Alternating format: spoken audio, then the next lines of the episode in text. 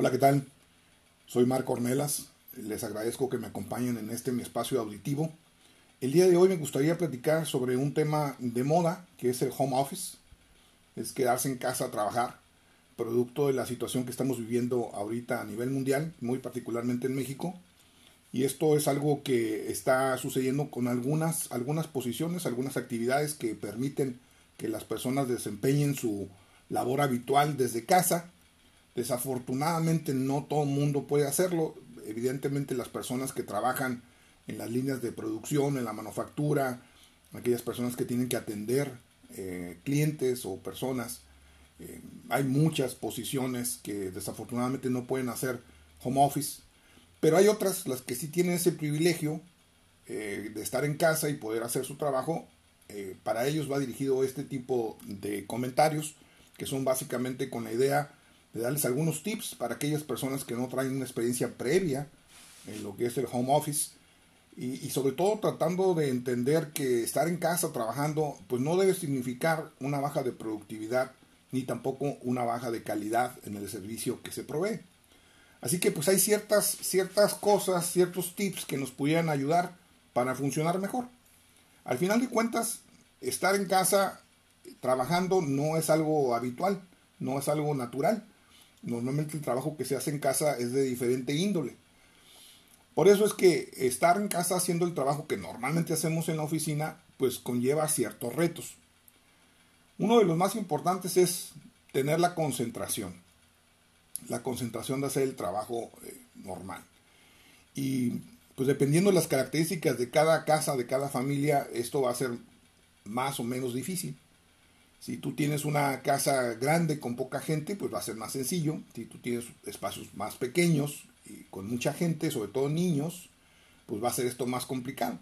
Pero en cualquier situación, se debe buscar la manera de estar en algún lugar donde uno pueda concentrarse. Eso es muy, muy importante, porque uno debe entender que al estar trabajando en casa, no significa que está uno de vacaciones, no significa que está uno para hacer el trabajo cuando se tenga tiempo libre, sino que realmente uno tiene que tomarlo como si estuviera en la oficina, pero en casa.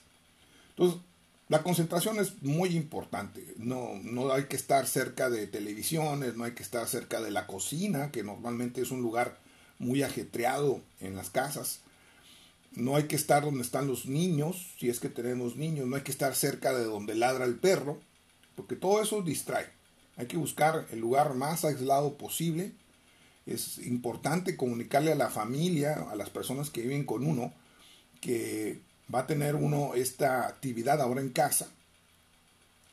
Importantísimo fijarse horarios para que todo el mundo lo conozca. Hay que decir, mira, yo empiezo a trabajar a esta hora, a esta hora paro para comer, a esta hora vuelvo a trabajar y a esta hora paro para terminar mi día de trabajo en casa al comunicarse a la familia saben pues que deben tener un poco más de cuidado con los ruidos y con las cuestiones que pasan en casa, no programar ningún tipo de actividad muy ruidosa en respeto al trabajo que están haciendo los miembros de la familia que están eh, trabajando en, casa.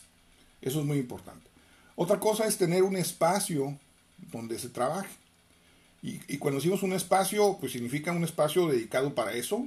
Y, y si se puede, dedicado 100% del tiempo mejor, para no tener que estarlo estableciendo cada vez todos los días y buscar un lugar hoy en tal parte y mañana en otro, sino dejar un lugar donde podamos estar y, trabajando y dejar nuestras cosas.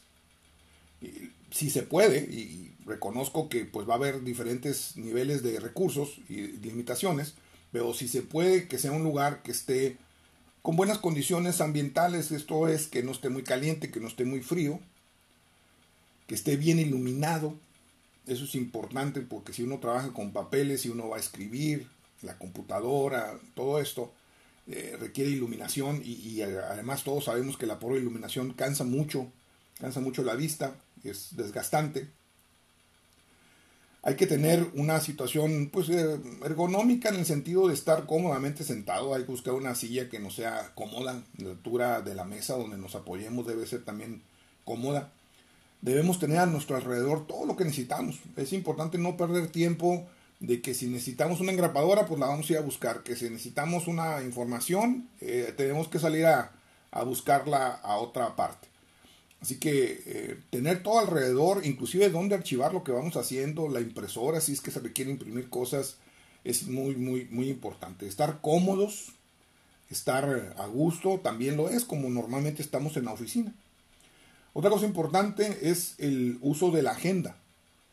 Eh, debemos que pensar que se espera que nosotros hagamos algún trabajo que embona con el trabajo seguramente de otras personas. Así que el estar a tiempo en, la calidad que se requiere es importante.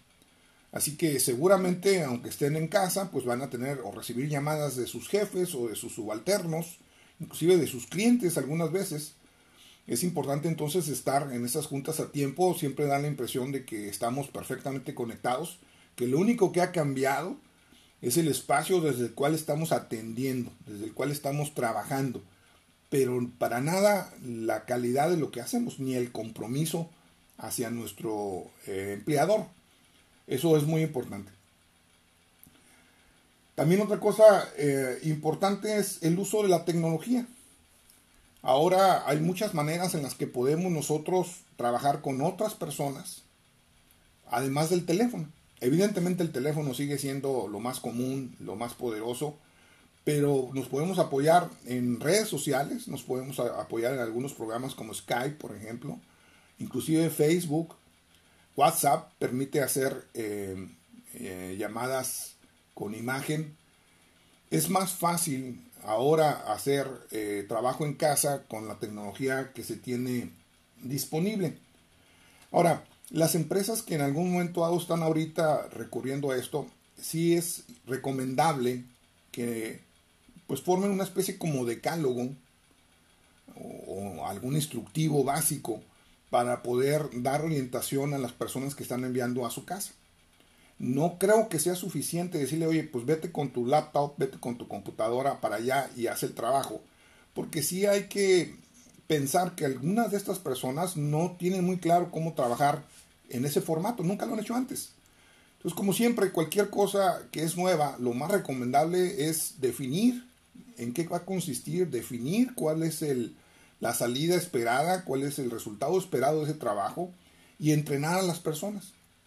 Se puede entrenar a través de un manual, se puede entrenar a través de llamadas de, uno a uno con, las personas y decirle, mira, esto es lo que va eh, a suceder, esto es lo que esperamos, esto es eh, la comunicación que vamos a tener, etcétera, etcétera.